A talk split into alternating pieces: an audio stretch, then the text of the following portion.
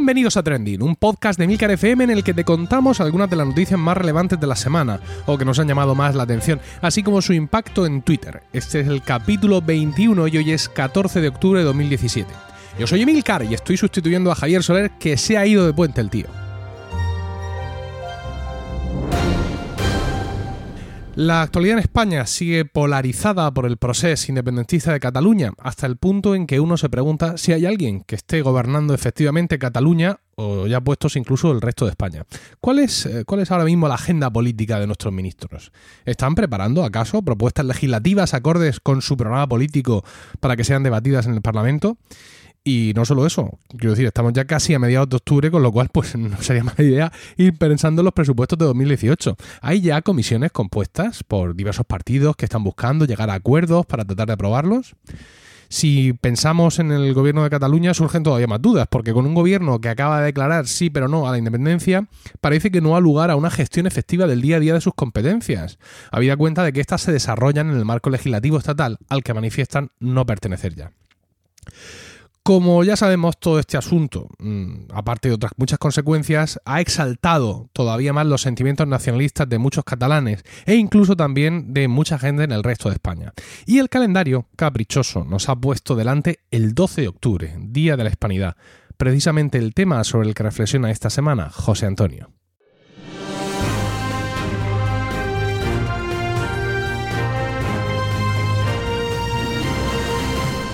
Hola a todos. Eh, esta semana se ha celebrado el Día de la Hispanidad, el 12 de octubre, que anteriormente y todavía en algunos sitios se conocen como Día de la Raza. Esto ahora lo explicaré un poco porque, aunque suena muy fuerte, ahora veremos. Eh, este día se pretendía conmemorar y unir lazos entre España y Iberoamérica, celebrando el día de la llegada de Colón y que sería el punto de origen de una nueva raza, resultante de esta mezcla. No es que deje de ser raro, sigue siendo muy raro, pero bueno, a lo mejor es un poco menos nazi. Es esto me ha sorprendido mucho, porque es una fiesta relativamente reciente, de comienzos del siglo XX. Y en los últimos tiempos, esta celebración ha estado marcada por una enorme controversia que en las redes pues ha, crecido y han dado más pábulo. Es la típica controversia que en las redes agranda mucho, pero que no sé si tiene una correspondencia importante en las calles. No sé si en las calles, pues en el mundo offline tiene tanto seguimiento. En los últimos tiempos se ha criticado mucho la celebración de este día por considerarlo un hito colonial y un día ciago en la memoria indígena o de los pueblos originarios. Relacionado con esto estaría también la revisión de la figura de Colón, que en los últimos tiempos, en las últimas semanas, en los meses, se viene dando. Sobre todo, un buen ejemplo de esto sería el ataque a las estatuas del navegante en diferentes ciudades de Estados Unidos. Para que lo entendamos un poco mejor, habría como dos bandos. Y esto sobre todo me refiero a España, que es la realidad que más conozco. Eh, creo que es una cosa más o menos generalizada, pero vamos a circunscribirnos un poco a España. Por un lado, los que defienden la colonización de América como un proceso completamente diferente, a un proceso colonial, a un proceso como fueron los procesos coloniales posteriores, y por otro lado, los que denuncian que fue una masacre de estos pueblos originarios y un proceso bárbaro y colonial. Ambos bandos están situados en sus trincheras, insultan, se llaman iletrados, desconocedores de la historia, bárbaros, etcétera, etcétera. Hay como un tercer bando que criticaría el hecho de observar estos hechos históricos desde... que criticaría que veamos los hechos históricos desde la mirada del hoy y que denuncia este hecho como un poco teleonómico. Esto quiere decir que en realidad reinterpretamos los hechos de la historia desde el momento en el que estamos, no como un proceso, digamos, más o menos aleatorio, más o menos, sino como un proceso eh, cerrado y que tendría, no tendría otra finalidad que la conclusión hasta hoy en día. Habría también, o hay, un cuarto grupo. No sé exactamente si es un cuarto grupo, pero de alguna manera donde yo me coloco. Y es el de la incomprensión absoluta porque para mí el fenómeno del Día de la Hispanidad es una cuestión bastante nueva. Eh, esto es un poco friki y, porque, todos tenemos un pasado, pero por vicisitudes de la vida pasé mucho tiempo de mi más tierna infancia en, en un cuartel de la Guardia Civil. Así que cuando era niño, este tiempo era el día de la fiesta del cuartel. O sea, no sé, ni siquiera era muy consciente si era la fiesta. Eran las fiestas del cuartel. Ahora, y ya por desgracia, por poco tiempo, vivo en, vivo en Aragón, así que ahora son los pilares. Y aunque esto parezca que no tiene mucho sentido, vamos a ver después que sí, que tiene un poco de sentido, ¿vale? Por otro lado, es cierto que yo tampoco había revisado eh, de una forma crítica todo el fenómeno del descubrimiento. Y aquí utilizo el lenguaje con el que aprendimos este fenómeno. El proceso de colonización, si os habéis dado cuenta, colonización viene de Colón, algunos ahora mismo estaréis diciendo, claro, y otros diciendo, pues claro, imbécil. Aunque, aunque bueno, eh, todo esto, lo que, a lo que me refiero es que todo este fenómeno de la colonización o del descubrimiento de América se me hizo mucho más presente al entablar amistad con compañeros eh, latinoamericanos. Esto es así, de verdad. No, es una cuestión que ni siquiera me había planteado. Me lo habían enseñado, lo había aprendido, daba por supuesto que eso era de alguna manera así. Eh, no, no, era ni siquiera consciente de que había una, discusión.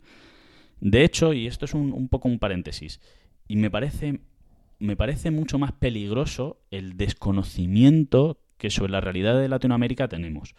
Eh, me acuerdo un día que estábamos tomando unas cañas, ¿no? Estos compañeros, dos compañeros que hoy en día son grandes amigos, uno chileno y el otro puertorriqueño, y los dos estaban hablando sobre lo alucinados que estaban de todo lo que tenían en común. Y yo les miraba alucinando diciendo, pero ¿cómo que lo que tenéis en común? Si sois latinoamericanos, ¿no?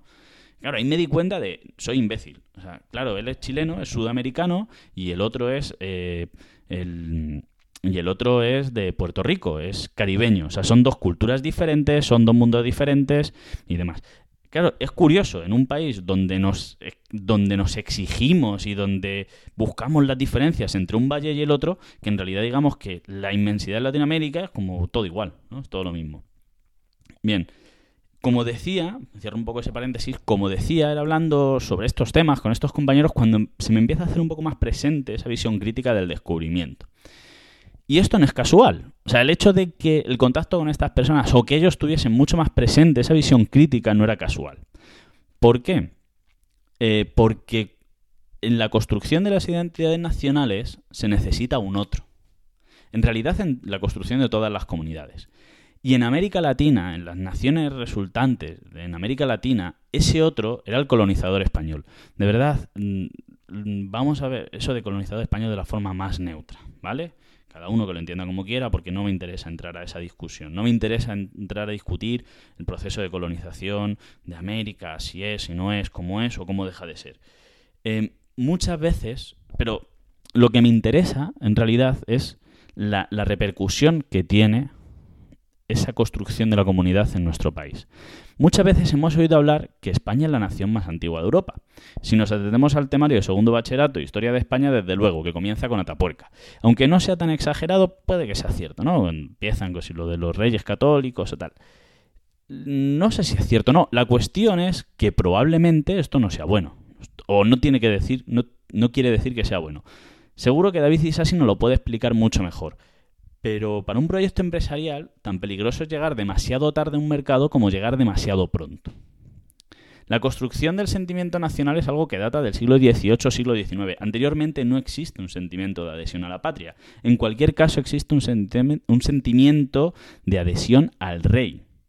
Naciones como Francia, Inglaterra, Alemania y los países de América Latina, salvo el Caribe, y esto sí que es importante porque ellos sí que se van a enfrentar a un proceso de descolonización, se construyen en estos siglos, en los siglos XVIII, siglo XIX, a partir de revoluciones. Y es que a partir de revoluciones todo se funda mucho mejor. Sin embargo, en España, en España durante este tiempo lo que hace es perder su imperio. O sea, las otras naciones se construyan en contra de nosotros, nosotros en contra de qué?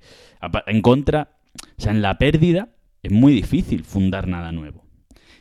Y en este punto me resulta muy interesante recurrir a un pensador francés, se llama José de Mestre. Es un pensador muy friki, ¿no? Es, un pensador contrarrevolucionario en la época de la Revolución Francesa. De hecho, se tuvo que exiliar a San Petersburgo, desde donde escribía ¿no? cartas. Es, curioso, ¿no? Que un contrarrevolucionario se, se vaya a San Petersburgo, porque es que Rusia en ese momento era la cuna del conservadurismo.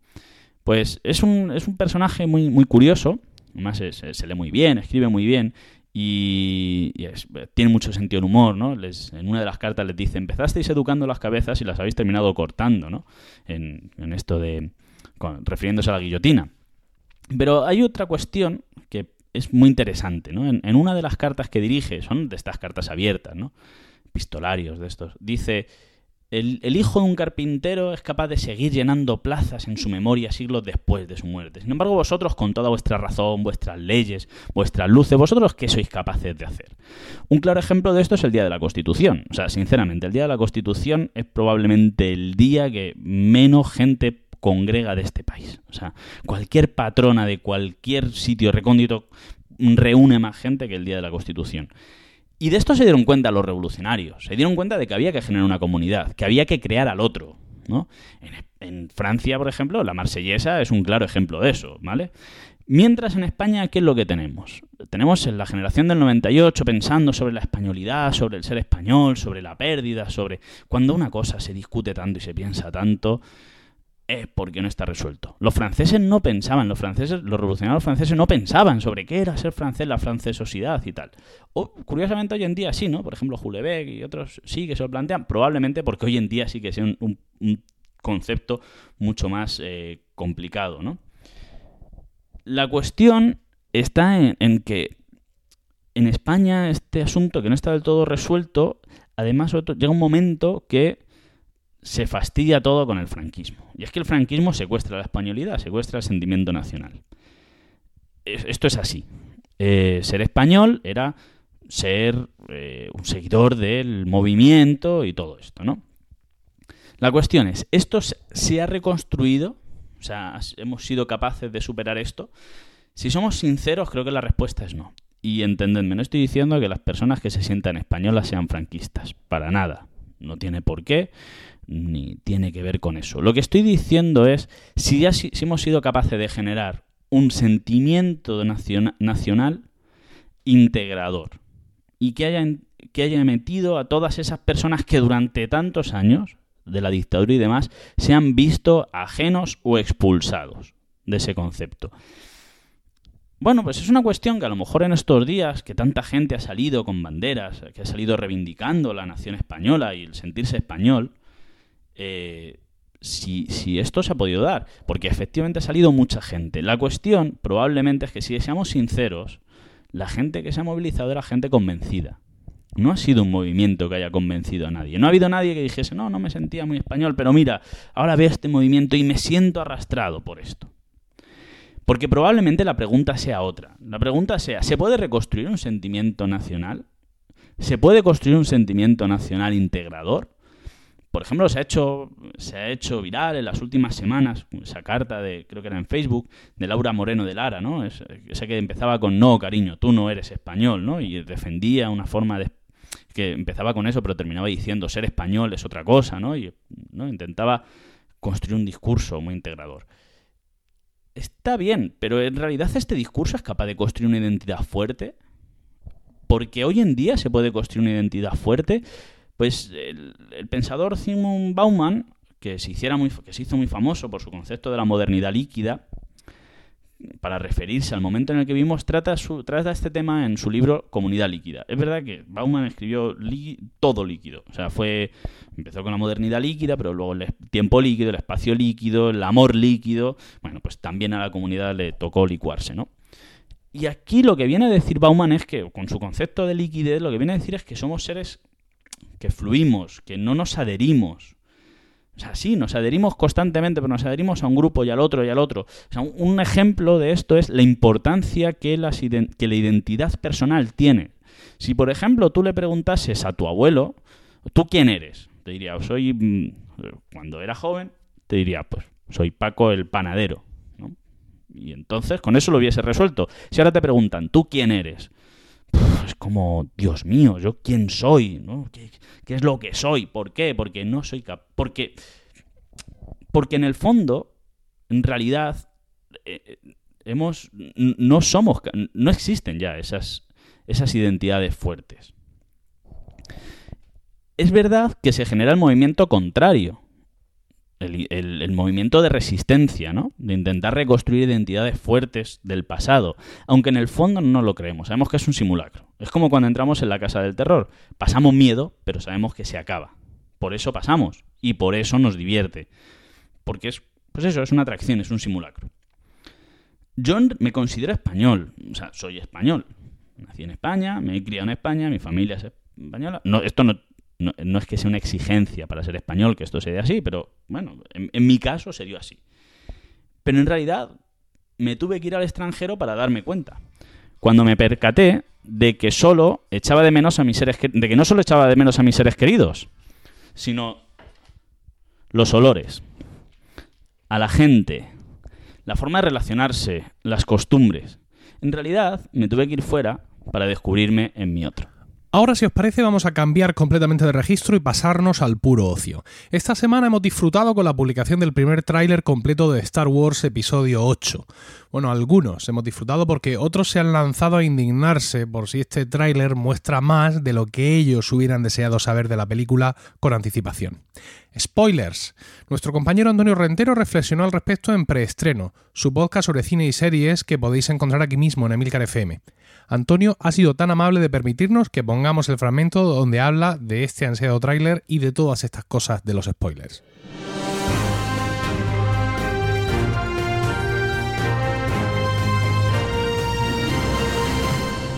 Nos vamos a una galaxia muy muy lejana, en este caso para contaros que el director, que se está, eh, bueno, Ron Howard, el, el, director que ha pasado a ocuparse de las labores de continuar el rodaje de la película eh, que nos narrará las aventuras en solitario del joven Han Solo, pues como digo, Ron Howard se está hartando de darnos pistas eh, a través de su, de su cuenta, ahora mismo no sé si es en Twitter o en Instagram, eh, lo miro, en Twitter, en Twitter.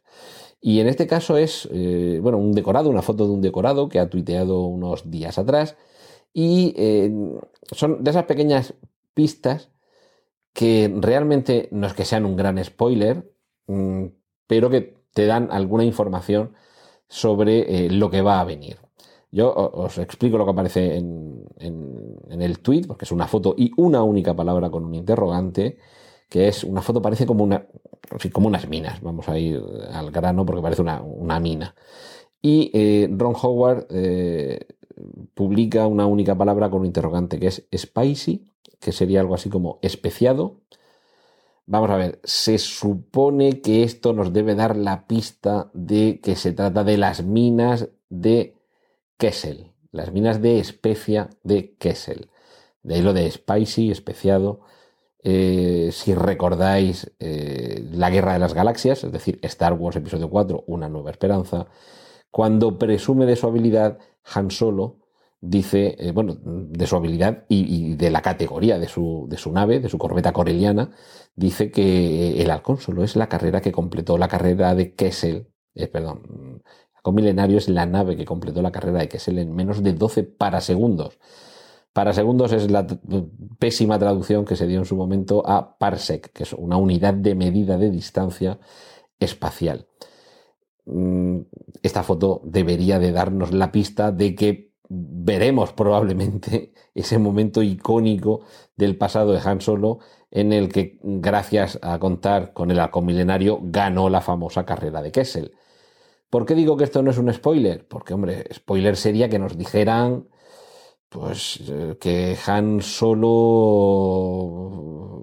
pues qué te voy a decir yo, que mató al padre de Chewbacca y que y que le engañó para pensar que era eh, su padre había muerto a manos de un malvado mafioso y que por mi intermediación he logrado que solo lo mate a tu padre y no a ti, y entonces tú ahora me debes la vida, por ejemplo. Entonces eso, pues, no sé, nos podría explicar cuál es el origen de Chubaca y sorprendernos porque todo se basa en una mentira que el pobre Han Solo le contó.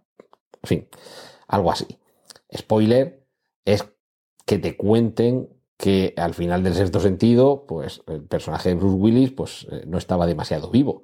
Eso sí es un spoiler, porque te están contando algo que si lo conoces de antemano te revienta completamente la película.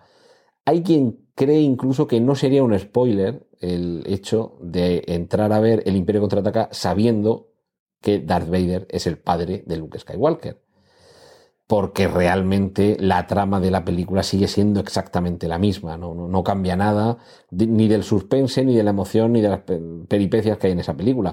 Es simplemente una información con la que no contaba el protagonista, pero que tú podrías haber contado con ella. De hecho, De hecho, en aquel momento nadie sabía que Darth Vader era el padre de Luke Skywalker, pero si a día de hoy comienzas a ver la Guerra de las Galaxias desde el episodio 1, pues no hay spoiler que valga, ¿de acuerdo? Entonces eso es lo que desvirtuaría eh, eh, la cualidad de spoiler de ciertas revelaciones de información. Que sepamos que según Ron Howard mm, hay unos decorados de unas minas de especia y que con ello entendamos que lo más posible es que veamos la carrera de Kessel. Yo creo que no es un spoiler. creo que no es un spoiler. Si habéis llegado hasta aquí, eh, me imagino que os habréis dado cuenta que aquí en preestreno el tema de los spoilers eh, tampoco es que los respetemos demasiado. Estamos avanzando información de películas que se estrenarán. Eh, estáis conociendo información antes de ir a la sala de cine.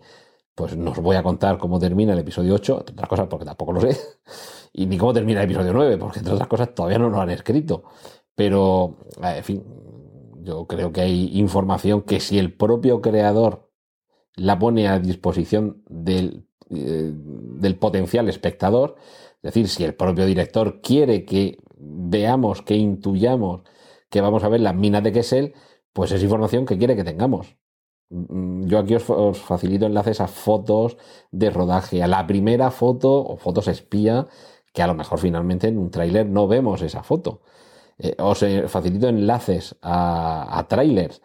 Eh, bueno, pues entiendo que acudís a preestreno para saber algo más sobre una película antes de entrar a la sala y por ello estar más o menos informados y formar, formaros más o menos un criterio entiendo que alguna cosa, yo nunca os voy a contar, se han dado a, conocer unas páginas con el guion del episodio 8 y, podemos leer que termina así. Hombre, eso no os lo diría, os diría, pues se han descubierto unas páginas del guion del episodio 8, ahí están en internet, buscadlas si queréis, porque así sabréis cómo termina antes de ver episodio 8, en fin, o cualquier película.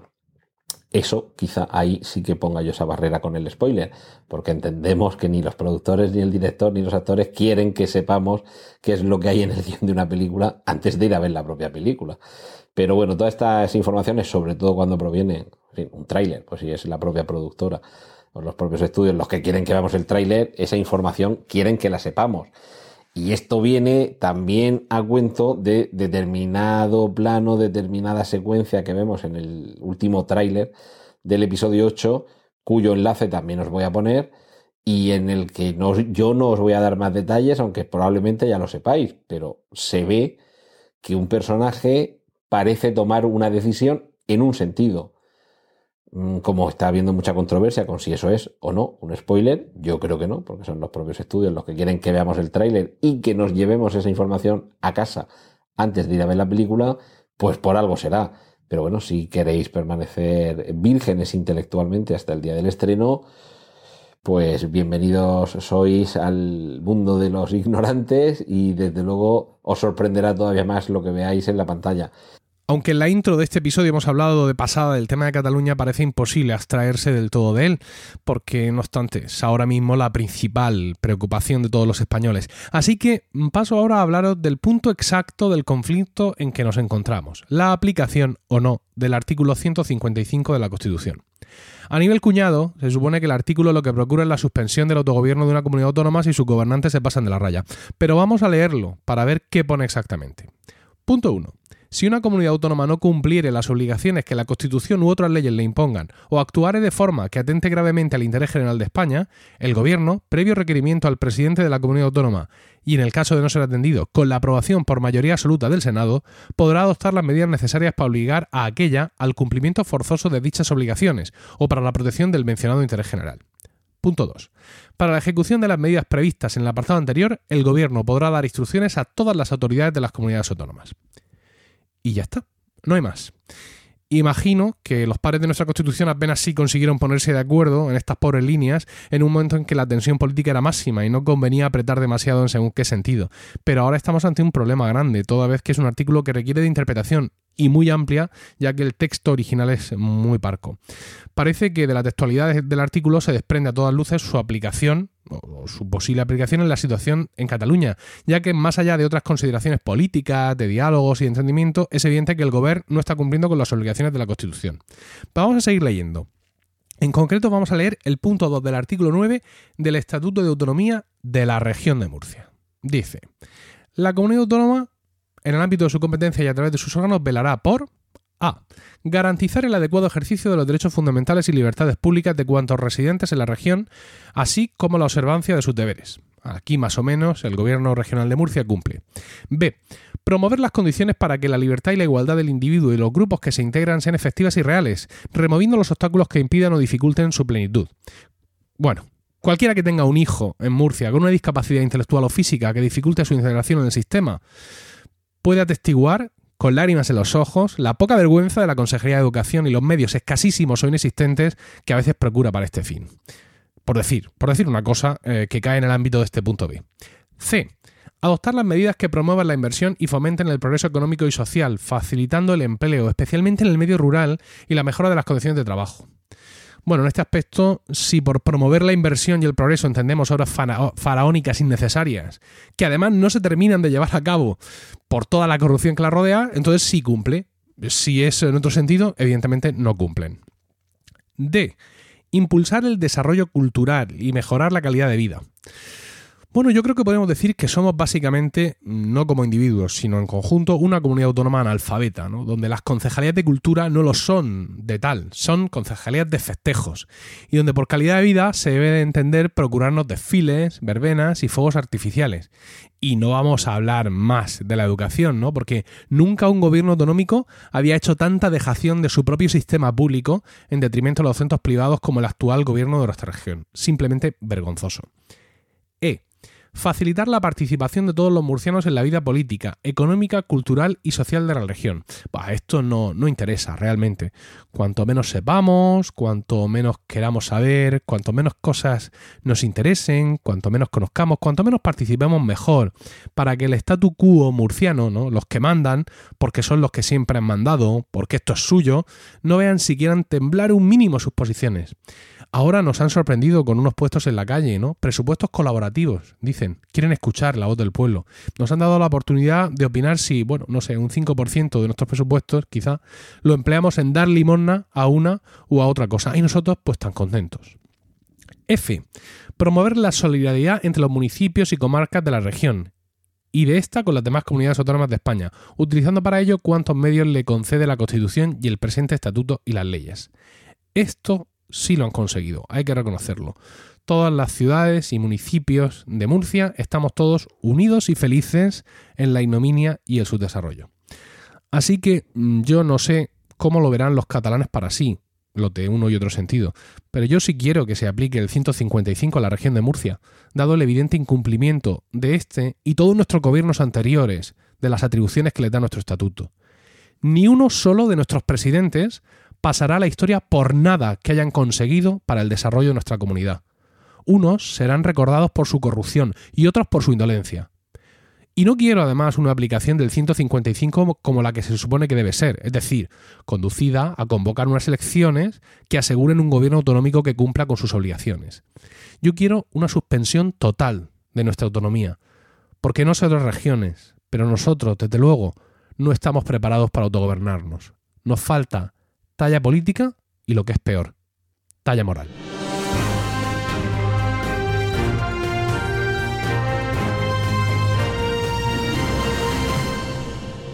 Y con esto hemos llegado al final de este episodio de Trending. Gracias por el tiempo que habéis dedicado a escucharnos.